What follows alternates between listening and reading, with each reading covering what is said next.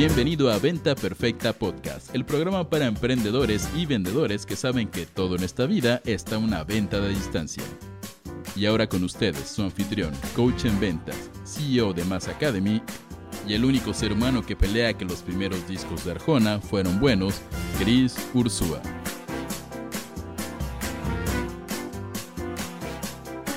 Señores, ¿cómo están? Bienvenidos a Venta Perfecta Podcast. Soy su anfitrión, Chris Ursúa, coach en ventas, negociación y estrategias comerciales. Y señores, ¿cómo van? ¿Cómo amanecieron? ¿Cómo los trata la mañana? Espero que se les estén pasando de huevos. Eh, quiero arrancar el día de hoy dándoles la bienvenida a este episodio donde los viernes normalmente grabamos esta serie dentro del podcast que se llama Herramientas para construir un imperio. Y hoy vamos a estar hablando de una herramienta que es básica que es extremadamente importante, que es el dinero. Dinero, dinero, dinero, dinero, dinero. Money. Vamos a hablar de algo tan controversial como el dinero y vamos a tocar bases de, oye, ¿qué es? ¿Para qué sirve? ¿Cómo nos controlan con él? ¿Qué mentiras hay allá afuera que quizá adoptaste, que tus padres te heredaron, que la sociedad te heredó, que los medios te heredaron? Y igual cuestionarnos un poquito de cuál es la mejor perspectiva que nosotros podemos darle al dinero y cómo lo usamos y cómo lo vivimos. Entonces, para empezar este podcast, quiero saludar a toda la gente que está en vivo en Instagram, en TikTok, en YouTube, en todos lados. Y quiero que me pongan en el chat en este instante, ¿qué quiere decir para ti dinero? Pónganmelo en el chat, chiquillos. Quiero saber, quiero saber qué quiere decir para ti dinero. Y aquí en Clubhouse tenemos a Dani, a Nash, a Adriana. Chicos, alza la manita para subir. Me encantaría hacer esto un diálogo. Entonces, mientras me van poniendo en el chat qué quiere decir dinero, quiero recordarles algo, chicos. Hace 15 años salió una canción que cambiaría tu vida y tú no lo sabías. Y esta canción es La Gasolina. La Gasolina de Daddy Yankee. Y yo me acuerdo de tener literal, eh, no me acuerdo si 14 años, 13 años cuando salió la gasolina y de odiar el reggaetón porque yo era más rocker y me encantan los Foo Fighters y me encanta División Minúscula y, todo ese tipo de música. Eh, pero la realidad es que nadie de nosotros se hubiera imaginado en qué se iba a convertir Daddy Yankee. ¿Y por qué carajos te estoy hablando de Daddy Yankee si digo que no me encanta tanto el reggaetón, que es mi placer culposo? Si aparte de eso, eh, estamos aquí para hablar de dinero, ventas, marketing, emprendimiento. Te hablo de Daddy Yankee porque si no has estudiado su trayectoria, no te has dado cuenta que es un pinche genio. Júzgalo como lo quieras juzgar, pero es el único en su industria que por 12, 13 años seguidos, todos los años ha tenido 3 hits, 4 hits, 5 hits, es, produce, vende, hace absolutamente de todo. Y por eso lo utilizamos como metáfora reciente para poder hacer un masterclass que se va a poner brutal el siguiente lunes y martes, que se llama Te urge ser el daddy yankee del marketing de tu empresa éxito tras éxito, tras éxito, tras éxito. Así que eh, chévere, Roberto, Iana, Indira, Dani, Jessica, Nash, Adriana, Claudia, José, Ligia, eh, JGG, Sonia Ortiz, Glenda Roy, si quieren saber cómo tener más creatividad a la hora de hacer campañas publicitarias, si quieren saber cómo poder eh, redactar textos que de verdad conecten con las necesidades, el dolor, el placer, el alma de tus prospectos, te voy a invitar, por favor, a que vayas a la siguiente dirección, crisursua.com diagonal taller y que te inscribas para el masterclass, el entrenamiento gratuito de dos sesiones que vamos a tener el siguiente martes y perdón, el siguiente lunes y martes eh, es totalmente gratis y la neta se va a poner muy bueno. Es un masterclass que quería hacer desde hace rato. Vamos a echar desmadre, vamos a hablar de cómo hemos podido nosotros generar eh, pues campañas suficientes para invertir ya múltiples millones de dólares en Internet a través de Mass Academy o nuestras otras tres empresas, Roycaster, Mass al Cubo y Café 4AM. Y vamos a hablar de cómo incluso si está seco de creatividad, puedes ir generando mejor marketing que llame más la atención para tu empresa. Así que si te interesa venir a este masterclass, te lo regalo, es 100% gratis y está en crisursua.com diagonal taller. Ahora, con ese tema, chicos, yo les estaba preguntando qué es el dinero para ustedes. Y por ahí tenemos a Roy Matthews que me pone que es un medio para un fin. Ahí Jenny me pone que es tranquilidad, ¿no? Por ahí JGG me pone dinero es crecer, expander, felicidad. Entonces, chicos, la realidad es que el dinero es una herramienta extremadamente importante para poder empezar a construir un imperio, ¿va? Y hay muchos mitos alrededor de este dinero. Hay muchísimas mentiras con las que operamos los seres humanos alrededor del el dinero. Y vamos a empezar a hablar sobre dinero como su definición más básica. ¿Ok? Y ahorita voy a abrir micrófono a Dani, Nash, Adri, Claudia, José, Ligia, si quieren subir a en la mano aquí en Clubhouse. Si yo veo la definición de primaria pública mexicana, como siempre digo, de dinero, en el diccionario dice conjunto de monedas y billetes que se usan como medio legal de pago. Otra definición es conjunto de riquezas o valores que pueden transformarse en dinero, ¿va? Y si tú me preguntas a mí, para entender el dinero hay que entender un poquito la historia de cómo los humanos terminamos inventando el dinero, ¿va? Si tú vas hace 3.000 años o, vete a un momento en la cultura maya, yo que soy de Cancún, que todos ubicamos a la cultura maya, eh, en realidad ahí no había monedas, no había tarjetas, había semillas de cacao, era lo que usaban. Y desde ahí ya había este vehículo de intercambio, ¿va? Pero si yo me voy más atrás, antes del invento de estos vehículos de intercambio, ¿qué era lo que existía? Había un sistema de trueque hasta cierto punto, Antes era, oye, tú eres el que tiene pan, yo soy el que tiene fruta, igual intercambiamos. Pero si nos vamos incluso antes a la época de los cavernícolas, tú vivías en una tribu donde lo que hacías era poder intercambiar lo que realmente es valioso para los seres humanos para poder sobrevivir. Entonces, en una tribu, solamente para coexistir se definían roles. Y había alguien que era el recolector, había alguien que era el protector, había alguien que cuidaba a los hijos, había alguien que era el que casaba, había alguien que era el que igual y curaba, ¿no? Había todos estos diferentes tipos de roles y cada una de estas personas aportaba valor a esta pequeña tribu y era medida por las otras partes de la tribu como, oye, esta persona sí está cargando su propio peso en esta tribu o no. Y en medida de cuánto valor tú tenías la capacidad de agregar a esa tribu, también era el valor o la reciprocidad que tú generabas, ¿ok? Si alguien no tenía una capacidad de agregar valor porque no cuidaba, porque no se le consideraba una parte útil de la tribu, normalmente terminaba siendo un outcast. que es un outcast? Terminaba siendo alguien que la tribu le daba la espalda y te decía, oye, pues no, no, no estás aportando nada a, hasta luego, entonces, ¿qué es lo que pasa? Si tú volteas a ver a la historia de este intercambio que los seres humanos hemos hecho para sobrevivir, todos empezamos intercambiando algo de lo que hablo en Todos Venden, que es mi primer libro, que son estas tres grandes monedas. Energía, atención y tiempo. Es decir, antes del dinero intercambiábamos las, las, monedas con las que nacemos en esta tierra y que tenemos capacidad de intercambiar yo tengo cierto nivel de energía con el que me levanto a diario, bueno, puedo invertir esa energía en proteger, en cazar, en recolectar, en cuidar, en curar, en lo que sea, ¿no? Y eso se intercambia con otra persona en mi tribu que tiene otro nivel de energía y puede invertir esa energía en hacer que todos podamos vivir más, ¿va? Pero ¿qué es lo que pasa después? Si yo dependo en ¿Qué, capacidad de energía, de atención, de tiempo puedo invertir a algo? Vimos que había tantas necesidades y que era de repente difícil poder hacer esto. Porque si yo había desarrollado la habilidad de curar a alguien, pero esa persona tiene salud entera y a la persona que yo quiero obtener algo de esa persona, yo no le puedo ofrecer nada de valor, en ese momento se volvía extremadamente difícil el tema del trueque. Y aquí viene algo bien interesante que muchas personas eh, ignoran, porque pues, se habla de repente mucho, hoy por hoy, cuando critican al capitalismo, se habla mucho de, es que deberíamos de tener una sociedad cooperativa, no competitiva, deberíamos de tener una sociedad donde eh, pudiéramos casi, casi regresar a un tema del trueque. Y si ustedes se ponen a investigar, chicos, nunca en la historia de la humanidad ha existido una sociedad a gran escala que opere 100% con trueque.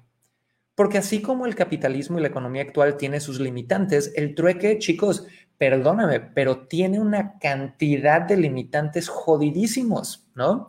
En una sociedad de trueque, si yo no tengo por el lugar donde nací ninguna capacidad, habilidad, no me enseñaron nada, no puedo hacer trueques, no puedo hacer X o Y, no hay forma de que yo pueda sobrevivir y se queda mucho la benevolencia de los demás, que sabemos que a veces, ok, ¿Quién quiere de verdad, chicos, hoy en la sociedad actual en la que vivimos? E incluso imagínate siendo cavernícola, que tu forma de supervivencia dependa de lo benevolente que son los demás. sería increíble, pero también sería un poquito utópico, ¿no? Nosotros tenemos que sobrevivir y poder ver cómo sobrevivimos cada uno de nosotros. Entonces, no ha existido una, eh, una sociedad a gran escala que dependa solo en el trueque y en el intercambio. No hay, ¿ok? Las sociedades también tienen un vínculo directo con los medios de intercambio como el dinero. Entonces pasamos del trueque, nos dimos cuenta que no era práctico, que no era escalable y después de eso empezamos como los mayas a intercambiar a través de vehículos que, que significan y que representan esas monedas que de verdad son reales, ¿ok? Esas monedas que les dije hace rato que son tres, que es la energía, el tiempo y la atención, ¿ok? Esas son las monedas que de verdad son valiosas en la vida de un ser humano. Todos nacemos con ellas, pero como vimos que nada más intercambiarlas de forma directa tenía tantas limitantes, empezamos a crear vehículos que lo representen. Entonces, para los mayas eran semillas de cacao y ellos tenían que invertir energía, tiempo, atención en obtener eso. Después igual evolucionamos y eran monedas de oro o de plata o de cobre, ¿no? Después igual y, cambiamos y eran billetes. Después igual eran plástico en la tarjeta eh, respaldado por aire en el banco. Hoy por hoy son códigos a través de algoritmos en el, o de datos en el blockchain, señores. Pero lo que quiero dejar súper claro es que entendiendo un poquito la historia, tenemos que entender lo siguiente del dinero. El dinero es una solución extremadamente eficaz al intercambio de valores que necesita realizar el ser humano para sobrevivir. Es mejor que el trueque. El trueque tiene muchas más limitantes que, eh, que el dinero, que el intercambio del dinero. ¿Es perfecto? No, pero es un medio inventado por los seres humanos para poder intercambiar y sobrevivir como especie. Esa es una de las formas en las que podemos definir el dinero. Otra forma en la que podemos definir el dinero es como un vehículo de intercambio que de verdad representa lo que es realmente valioso. Si ustedes agarran su cartera ahorita, chicos, y ven el mucho o poco dinero que hay allá adentro, para obtenerlo, tú probablemente tuviste que invertir tiempo, energía y atención, sea estudiando una carrera, sea trabajando en algo, sea logrando X o Y o Z logró para poder adquirir ese dinero. Entonces, cuando nosotros que entendemos que eso es el dinero, chicos, a partir de ahí nosotros podemos entender muchas otras cosas. Y esto es, y les pregunto a todos y pónganlo en el chat, ¿el dinero es bueno o malo? Y me voy a esperar a que me pongan todas sus respuestas en el chat. ¿Qué opinan ustedes? ¿El dinero es bueno o malo? Y vámonos aquí con Dani en Clubhouse. Mi querido Dani, ¿cómo estás? Cuéntame un poquito, ¿tú qué crees sobre el dinero? Eh, ¿El dinero es bueno o malo? Cuéntame. Hola Cris, buenos días. Bueno, para mí el dinero eh, yo creo que es bueno para ciertas circunstancias según el PIB y sobre todo por la creación del dinero, en qué tiempo y energía, como lo decías, le invertimos para crear este, este dinero para, para crear cualquier otra, otra, otra cosa, ¿no? Pero tal vez puede ser malo si, si se enfoca para hacer cosas malas, ¿no? Y ahí empieza la, la parte filosófica, qué es bueno y qué es malo, ¿no, Cris? Muchas gracias. Gracias, mi querido Dani. Vámonos contigo, José. José, ¿tú qué opinas? ¿El dinero es bueno o malo? Y para todos los que quieran subir al micrófono, búsquenme en Clubhouse como Cris-Ursúa. Dale, José, adelante. Hola, ¿cómo están? Buenos días. Muchas gracias, Cris. Eh, yo creo que el dinero es bueno. y yo creo que el dinero nos ayuda a potenciar nuestro ser. Y cuando una persona obviamente tiene algo malo dentro de sí, el dinero simplemente lo potencia. Y cuando una persona es buena, lo mismo hace el dinero, potencia las cosas buenas. Muchas gracias. Me encanta. Y vamos a cerrar contigo, Nash, aquí en Clubhouse. Nash, cuéntame un poquito, en tu opinión, ¿el dinero es bueno o malo? Y todos los demás vayan chateando y cuéntenme qué opinan. Buenos días. Buenos días a todos, Chris. Eh, yo creo que el dinero es bueno. Es bueno, te ayuda a, a llegar y cumplir tus objetivos y, y pues a salir adelante. Súper, Nash. Gracias a toda mi gente de Clubhouse por compartir. Y la realidad, chicos, es que, y de nuevo, todo lo que yo digo, tómenlo con una pizca de sal, no soy poseedor de la verdad absoluta, pero es la forma en la que yo interpreto cuestiones tan importantes como el dinero y si les sirve, me encanta compartirlo.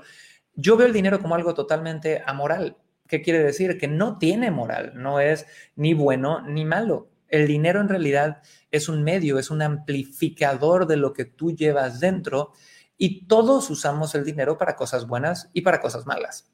¿Ok? ¿Por qué? Porque como decía Dani, la percepción de bueno o malo y esta necesidad eterna del ser humano de etiquetar las cosas como buenas o malas, también es bien filosófico.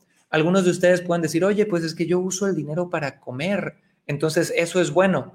Sí, güey, pero si le estás dando tu dinero a Tyson, la empresa más grande de pechugas de pollo en el universo, que está destrozando el mundo a través de cómo sobreexplotan a las gallinas, algunos te van a decir que eres un asesino por hacerlo así, ¿no? Si yo uso, de repente tú puedes usar el dinero y, oye, es que yo uso el dinero solamente para poder educar a mis hijos, ¿no?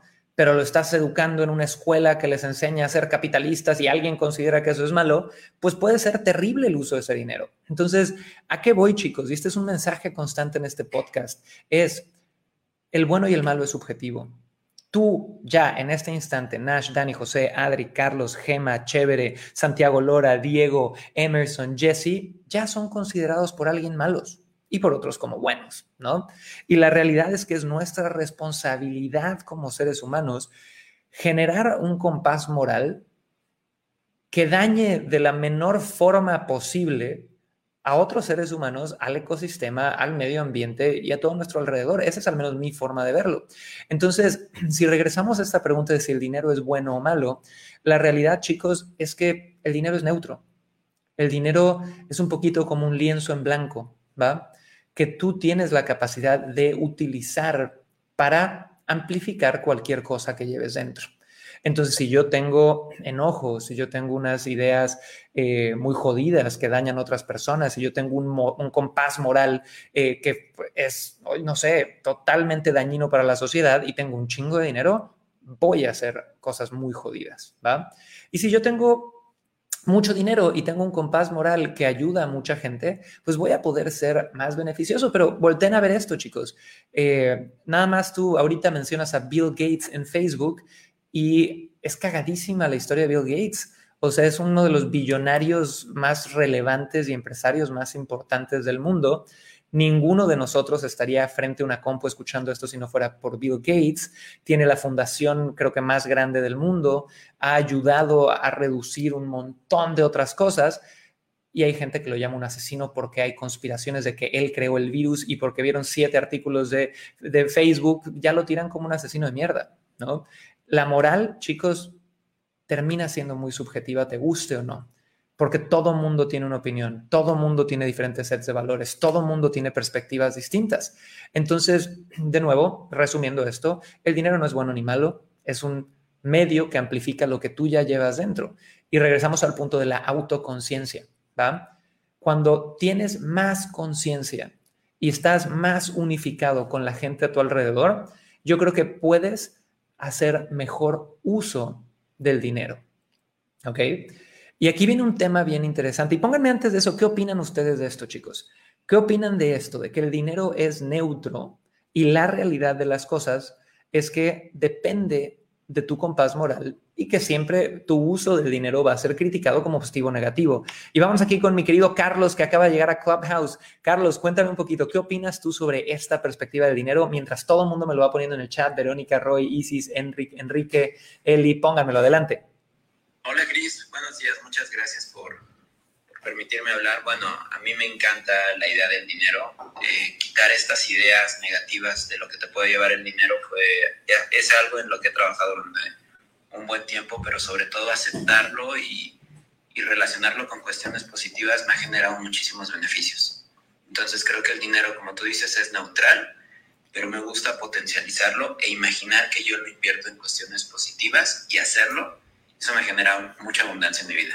Gracias. Me encanta, gracias Roy. Por ahí Roy nos pone, yo opino que el dinero es neutral, como ya dijeron, potencia a la persona, totalmente. Isis nos pone ni bueno ni malo. Entonces chicos, creo que podemos estar de acuerdo en eso. Ahora, vamos a hablar sobre mentiras constantes que se oyen alrededor del dinero o falsedades o verdades a medias para que podamos en este momento empezar a identificarlas. Y mientras yo les digo estas mentiras, quiero que me pongan en el chat, ¿ok? ¿Con cuál te identificas? ¿Cuál te hace ruido? Porque las mentiras o las frases que yo voy a poner ahorita que tú digas, no, esa sí es verdad, normalmente ahí es donde tenemos más creencias. Entonces viene la número uno, ¿va? Normalmente una mentira que se habla sobre el dinero, y esto es bien duro, lo único que tienes que hacer para ser rico es ahorrar. Pónganme en el chat. ¿Qué opinen? Lo único que tienes que hacer para ser rico es ahorrar. ¿Esto será verdad o será mentira, chicos? ¿No? Y, hay muchas preguntas a profundidad. ¿Qué quiere decir ser rico para ti? Ser rico para ti igual y puede ser tener en el banco seis meses de vida. Ser rico para ti puede ser nunca más tener que trabajar en la vida, etcétera, etcétera. Para mí, el hecho de, oye, solamente tengo que saber ahorrar y esa es la habilidad número uno para generar riqueza, se me hace totalmente falso. Porque chicos, hay muchas personas que por más que ahorren, si no tienen inteligencia emocional, si no tienen hábitos eh, de, verdad de invertir en su educación, de poder generar más ingresos, va a ser muy difícil. Entonces, me encantaría aquí agarrar a Dani en Clubhouse. Dani, cuéntanos un poquito cuál es tu relación con la palabra ahorro. Y todos en el chat pónganme también qué opinan sobre eso. Hola, Cris. Eh, yo creo que la palabra ahorro para mí es eh, hacer como una es un guardar energía para hacer frente a algunos problemas futuros o incluso también disfrutar algunas cosas que quisiera en el futuro. Eh, yo creo que me quedaría con eso. Me encanta. Y ahorrar, chicos, es básico. Esto no es, Cris me dijo que no ahorre, que la chingada. No, ahorren, es maravilloso, pero no es la única forma. Y aparte puede ser una forma que te exponga mucho, porque de aquí a que logras ahorrar este tipo de, eh, de cantidades que pueden proveer protección para ti, para tu familia, experiencias de vida maravillosas, te va a tomar mucho tiempo. ¿No? Y ahí es donde entra un poquito lo que nosotros enseñamos de saber generar, saber vender. Yo la forma, y aquí un tip, y esta es mi perspectiva muy particular, yo he tomado la misión de liberarme del tema financiero lo antes posible para poder llegar a un punto donde digas, oye, me dedico nada más a hacer lo que yo quiero sin ningún tipo de dependencia del dinero, ¿no?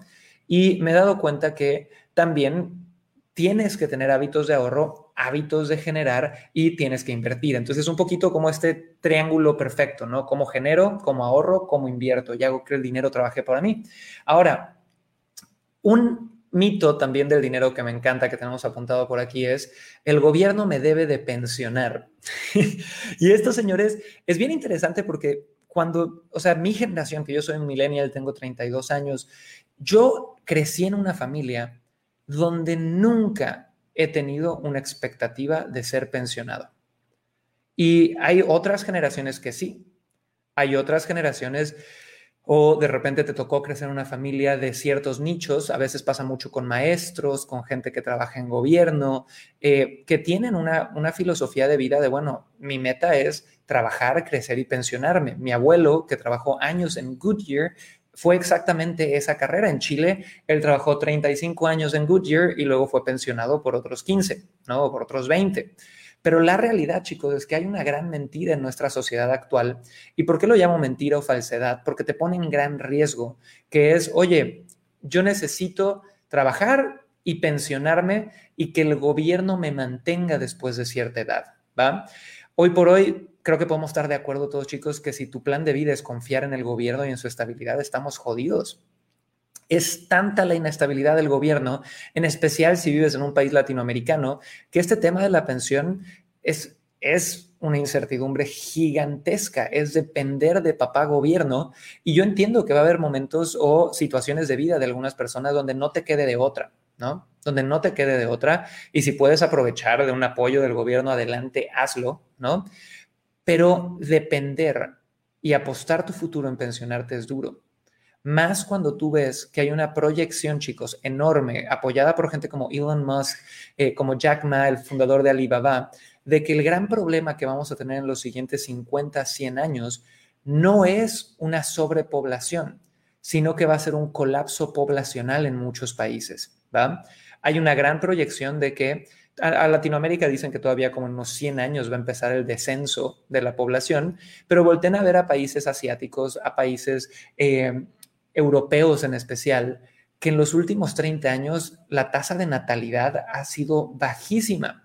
¿Esto qué quiere decir? Que hay menos gente joven, menos gente en edad productiva y cada vez más viejos que viven más y que la economía necesita de los impuestos que generan los jóvenes para mantenerlos. Entonces, estos sistemas de pensión van a tener que reinventarse y yo no, al menos esta es mi perspectiva, yo creo que es un grave error buscar una trayectoria de vida donde yo nada más voy a trabajar hacia pensionarme. Tienes que tener otros planes. Y me encantaría, mi querido José, cuéntanos un poquito tu perspectiva en esto. Tú naciste en una familia donde se buscaba la pensión, donde no se buscaba, y a toda mi gente, eh, chévere, Il Hernández, Raymond, Enrique Sánchez, Mina, Roy, todos en los chats, pónganme qué opinan sobre este tema de la pensión. ¿Estás esperando pensionarte o qué vas a hacer al respecto? Y dime, querido José. Muchas gracias, Cris. Eh, bueno, en realidad yo crecí en una familia que siempre ha buscado salir adelante, pero mis padres siempre me han inculcado, o sea, siempre han tenido como que esa mentalidad de que ir a lo seguro. Yo soy más de riesgo, pero este, siempre han tenido como que esa mentalidad conservadora de que tienes que conseguirte un trabajo eh, que te pague bien y vivir en la estabilidad y luego pues jubilarte, ¿no? Pero, o sea, una de las cosas que, que yo puedo destacar, sobre todo aquí en Latinoamérica, yo soy de Ecuador, y es que la mayoría de gente, la mayoría de la población de aquí de Ecuador siempre tiene ese pensamiento en esas sociedades este, como esta, de que quieren vivir pensionados. Entonces, eso creo que es un mal de Latinoamérica. Eso está cañón. Yo me acuerdo mucho de una entrevista laboral que hicimos, alguien que quería entrar, entrar a trabajar a Mesa Academy, un chavito, tenía alrededor de 18, 19 años, creo que era su primer trabajo, y en una entrevista él me contaba que él venía de familia de maestros, que en México eh, las personas que trabajan en la educación pública tienen mucho esta mentalidad. Y pónganme si están de acuerdo toda mi gente de México de tengo una plaza. Entonces, como tengo una plaza, ya tengo garantizado cierto dinero y eh, pues estoy como seguro y es un driver de seguridad enorme. Y me acuerdo que después de una entrevista de una hora que le vimos mucho potencial, de repente me dice, bueno, y tenía muchas preguntas sobre seguridad, pero, pero a un nivel enorme, ¿no? Y me dijo, ¿y si tú te mueres, qué pasa con la empresa y qué pasa conmigo? ¿No? Y era como esperando una respuesta de, oye, si la empresa truena, ¿quién me garantiza que yo voy a seguir recibiendo mi sueldo por toda la vida? ¿No? Y, creo que ahí hay una clave del mindset de muchísimas personas donde queremos buscar certeza en algo donde la realidad, chicos, es que no hay certeza, que es la vida, ¿no? Y tenemos esta necesidad gigantesca de certeza, de certeza, de certeza, de certeza, y el gobierno obviamente nos apoya o apoya hasta cierto punto en algunas cosas, pero mientras más aprendes a bailar con la incertidumbre, creo que más autónomo te vuelves, ¿no? Mientras más tomas al al toro por los cuernos, menos variables jodidas tienes de, sorpresas a futuro. Ahora, aquí viene una mentira número tres sobre el dinero, chicos, y quiero, esta va a ser controversial, así que todos deditos al teclado y pónganme su opinión. Las deudas son malas. Las tarjetas de crédito son malas no te endeudes, mijito, el banco y las líneas de crédito son el diablo. Pónganme qué opinan en el chat y vamos a abrir aquí micrófono. Mi querida Nash, cuéntanos, ¿tú qué opinas sobre esto? ¿El crédito es malo, las tarjetas de crédito son malo y todos los demás váyanme poniendo en el chat, sí o no y por qué? Adelante, Nash. Pues yo creo que depende de cómo lo uses, ¿no? Si agarras una deuda para invertir, o sea, tienes un préstamo para invertir, a lo mejor pues puedes sacarlo, pero pues agarras una deuda para comprarte ropa y no tienes cómo pagarlo, pues yo, yo creo que ahí es donde está lo malo, ¿no? Cuando te endeudas sin, sin saber que vas a poder producir o, o doblar ese dinero. Me encanta. Carlos, ¿tú qué opinas? Adelante, Carlos, cuéntame aquí en Clubhouse. No, pues yo opino que la deuda es buenísima. La mayoría de las personas millonarias tienen muchísima deuda y, por ejemplo, si me pudiera endeudar más, yo hubiera sido parte de tu más Academy sobre, sobre todo al 100, ¿no? Estaría al 100 ahí porque tengo una posibilidad de poder endeudarme por cuestiones que realmente me favorezcan y me ayuden mucho a crecer. Entonces, chicos, aquí viene un tema interesante.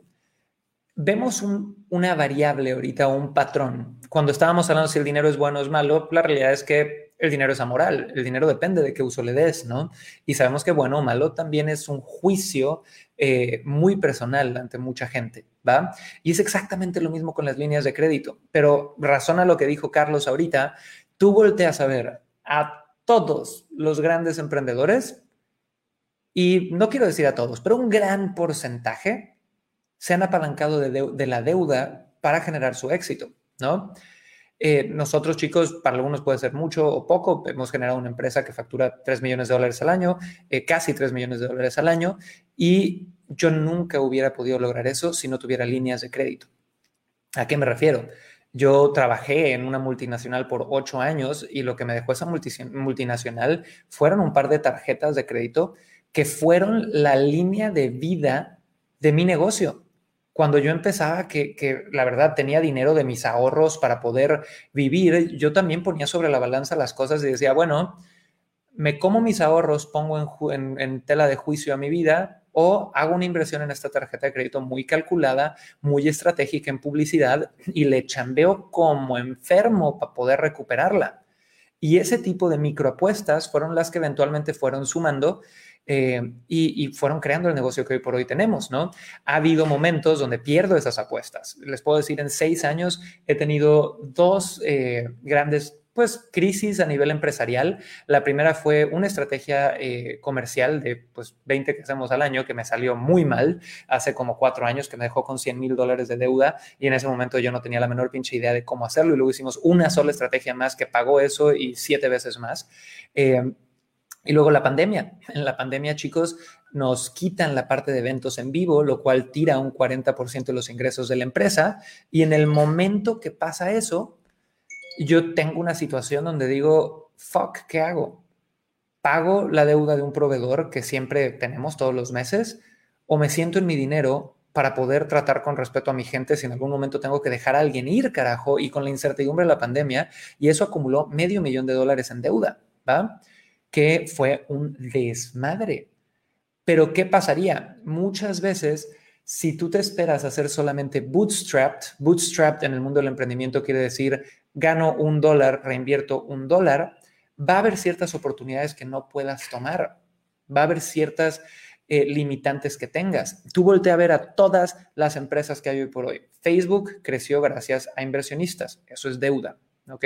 Es deuda, lo quieras ver como lo quieras ver, es un tipo de deuda. Si yo agarro un fondo de inversión que invierte dinero aquí, esas personas tienen una expectativa de tener un retorno de inversión, no es caridad. Ni Facebook, ni Google, ni YouTube, ni Instagram, ni eh, no sé, no sé cuánto así haya sido el tema de Tesla, pero todas las empresas que cotizan en la bolsa de valores de Nueva York tienen inversionistas con una expectativa de retorno y, y todo este modelo de Silicon Valley, que hasta cierto punto es una burbuja, son emprendedores buscando ideas, buscando financiamiento y eso es una deuda. Entonces, que nosotros pensemos o estemos satanizando la deuda, chicos, es un riesgo enorme. Es un riesgo enorme para tu avance. Y yo soy de esas personas, chicos, que si le debo un peso a la tarjeta de crédito no puedo dormir. Entonces, emocionalmente, para mí, cuando hemos caído en estos fondos por crisis en la empresa, es durísimo. Es durísimo, durísimo, durísimo, pero por otro lado, también cuando metes un home run, es maravilloso. Así que me encantaría ver qué opinan aquí. Mi querido Dani, ¿tú qué opinas del uso de la deuda? Adelante. Y pónganme todos los demás en el chat su opinión.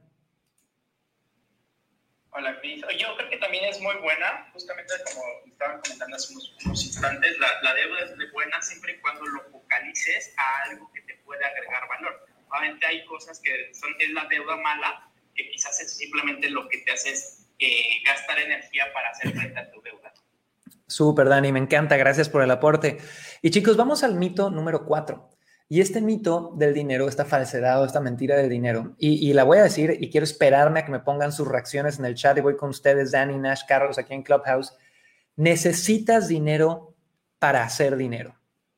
¿Verdad? Falso, verdad a medias. Pónganmelo en el chat en este instante. Y vamos contigo, Carlos. Dime, ¿necesitas dinero para hacer dinero? Sí, no, ¿por qué? Cuéntame. No, te puedes apalancar el dinero de otras personas. Justamente estabas diciendo hace rato de las grandes empresas, cómo lo han generado. Y sobre todo, decía, ¿no? Elon Musk intentó, está viendo lo de llevarnos al espacio. Y él dijo la idea y un montón de dinero soltó un montón de dinero porque cree en la idea. O sea, si tú te apalancas del dinero de otras personas, de ideas, de lo que ya has construido, bueno, vienen cantidades inmejorables de dinero para ti. Me encanta, homie. E, y la, esta es una realidad, chicos. Yo creo que no necesitas dinero para hacer dinero. ¿Qué necesitas para hacer dinero? Necesitas poder resolver un dolor de otro ser humano. Yo creo que esa es la actividad número uno directamente proporcional a hacer dinero y saber vender. Tal cual. Si yo identifico un dolor de otro ser humano y sé vender la solución, en ese momento tengo todo lo que necesito para hacer dinero. Es veo que a alguien le está doliendo algo y les, yo siempre comento esto y tuve un, coach australiano hace varios años, hace como seis años, que un día cuando yo estaba súper trabado con el tema del dinero, agarré y me dice, Chris, ¿dónde estás? Estamos en una llamada de Zoom, tal cual. Le digo, estoy en mi depa. Ah, eh, ¿y vives en qué piso? En el piso 11. Súper, ponte de pie y ve a una ventana y nada más ponme en la bocina para que me escuches. Y yo dije, ¿qué carajos está haciendo este güey? Y me pongo frente a la ventana en una terraza en Santiago de Chile viendo hacia el barrio de Providencia y de repente me dice, ¿qué ves?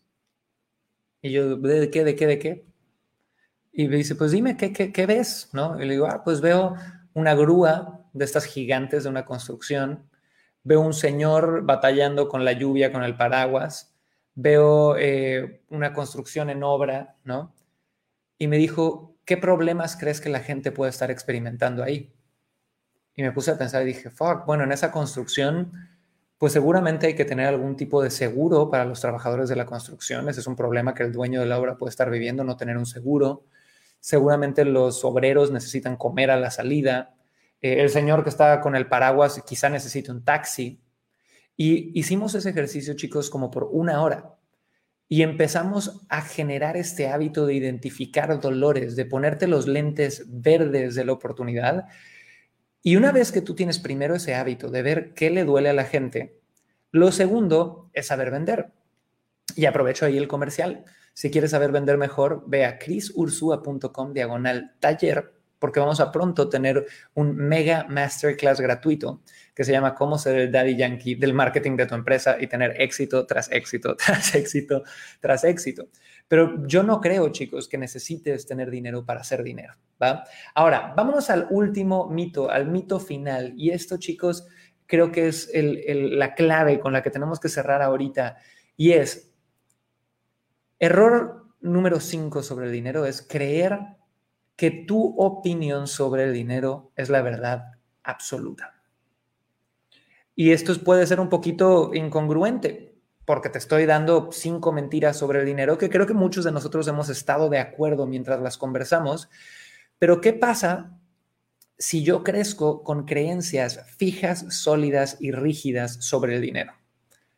En el momento que yo ya creo que la forma en la que yo veo el dinero es la única forma en la que se debe de tratar el dinero, me estoy negando la posibilidad de crecer. Me estoy negando la posibilidad de abrirme a entender que hay otras personas que utilizan el dinero de forma diferente y que quizá eso les dé mejores resultados que a mí. Y yo les doy un ejemplo, chicos. Yo crecí en un hogar clase media mexicano donde pues se me enseñó que hay que trabajar duro, ética de trabajo lo voy a agradecer siempre para conseguir dinero. Eh, se me enseñó que pues el dinero viene en, más que nada en relación a cuánto trabajes, ¿verdad? Pasan varios años y leo un par de libros donde me dicen, no, trabajar duro es una estupidez, hay que trabajar inteligente, ¿va? Ay, mira, tuve que abrir mi mente para entender eso, ¿va? Y después me doy cuenta que hay un montón de millennials que dicen que trabajan inteligente pero no duro y tampoco les va bien porque no ejecutan nada y no tienen pasión y no tienen entrega. Entonces me doy cuenta que es trabajar duro e inteligente. Y me empieza a ir bien y empezamos a facturar mucho dinero, empezamos a generar mucha abundancia y hace nada más dos años uno de mis mejores amigos me da una de las lecciones más grandes del dinero. De repente yo veo que yo era buenísimo para generar dinero, pero no tan bueno para retenerlo. Entonces digo, fuck, tengo que seguir cambiando mi perspectiva sobre el dinero y tengo que producir, pero también ponerme a invertir y me pongo a estudiar desde cripto hasta real estate, hasta otras cosas, ¿va?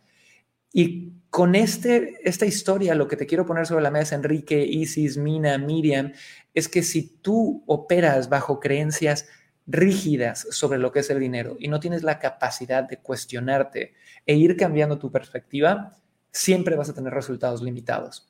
Porque es ególatra creer que la misma definición que yo tengo desde el día uno va a ser la definición con la que yo muera. Si yo cambio y el dinero cambia y el mundo cambia, hay que ir actualizándonos a partir de ahí. Así que chicos, pónganme qué opinan de todo lo que acabamos de ver para los que vienen llegando. Estuvimos hablando de una herramienta para construir un imperio que es el dinero, ¿no? Hablamos que el dinero no es bueno ni malo, esa moral, no tiene moral, ¿ok? Depende del uso que le des y hablamos de la subjetividad y las pinches ganas de los seres humanos de etiquetar todo como bueno y malo. Después de eso hablamos de cinco mitos o mentiras recurrentes sobre el dinero y tocamos muchas. Hablamos sobre que mucha gente cree que la deuda es mala. Hablamos también sobre el hecho de lo que acabamos de hablar, que tu opinión sobre el dinero es la única que es real. Y me encantaría nada más hacer una ronda de fuego para cerrar con toda mi gente Clubhouse. Así que Dani, Nash, Carlos, José, piensen en una lección que les dejó este podcast que puedan internalizar y la vamos a compartir rápido en 10 segundos, no más de 10 segundos cada uno. Así que vamos a empezar de golpe con mi querido José. Mi querido José, dime en 10 segundos, lección número uno, adelante. Lección número uno, pues que no sabía pues muchas cosas de, dinero, igual como tú lo dices, nadie tiene la última palabra y he aprendido muchas cosas, así que lo puedo decir de manera general. Muchas gracias. Súper, mi querido Carlos, vámonos contigo. Una lección de este podcast. Que el dinero lo puedo conseguir sirviendo a la gente. Me encanta. Mi querida Nash, una lección, 10 segundos, adelante. Eh, pues el dinero no es bueno ni malo, que hay que saberlo utilizar. Súper, y cerramos contigo, mi querido Dani, cuéntame. Que crear dinero no necesariamente necesitamos tener más dinero, sino el sentido es aportar a la gente. Me encanta, homie. Entonces, chicos, gracias por escuchar este episodio de Venta Perfecta Podcast. Soy tu host, Chris Ursúa. Y si quieres un mega regalo, ve a chrisursua.com diagonal taller para que nos veamos muy pronto hablando sobre cómo ser más creativo en tu marketing, llamar más la atención, generar mejor copy, mejores ganchos, más ideas marketeables en este masterclass que vamos a tener muy pronto que se llama Cómo ser el Daddy Yankee del marketing de tu empresa. Odias el reggaetón, te gusta el reggaetón, Daddy Yankee ha generado hit tras hit, tras hit, tras hit, tras hit, y todos quisiéramos esa consistencia. Así que ya saben, chicos, chrisursua.com diagonal taller. Les mando mucho amor a todos, cuídense, chiquillos, y esto fue Venta Perfecta Podcast. Chao, chao.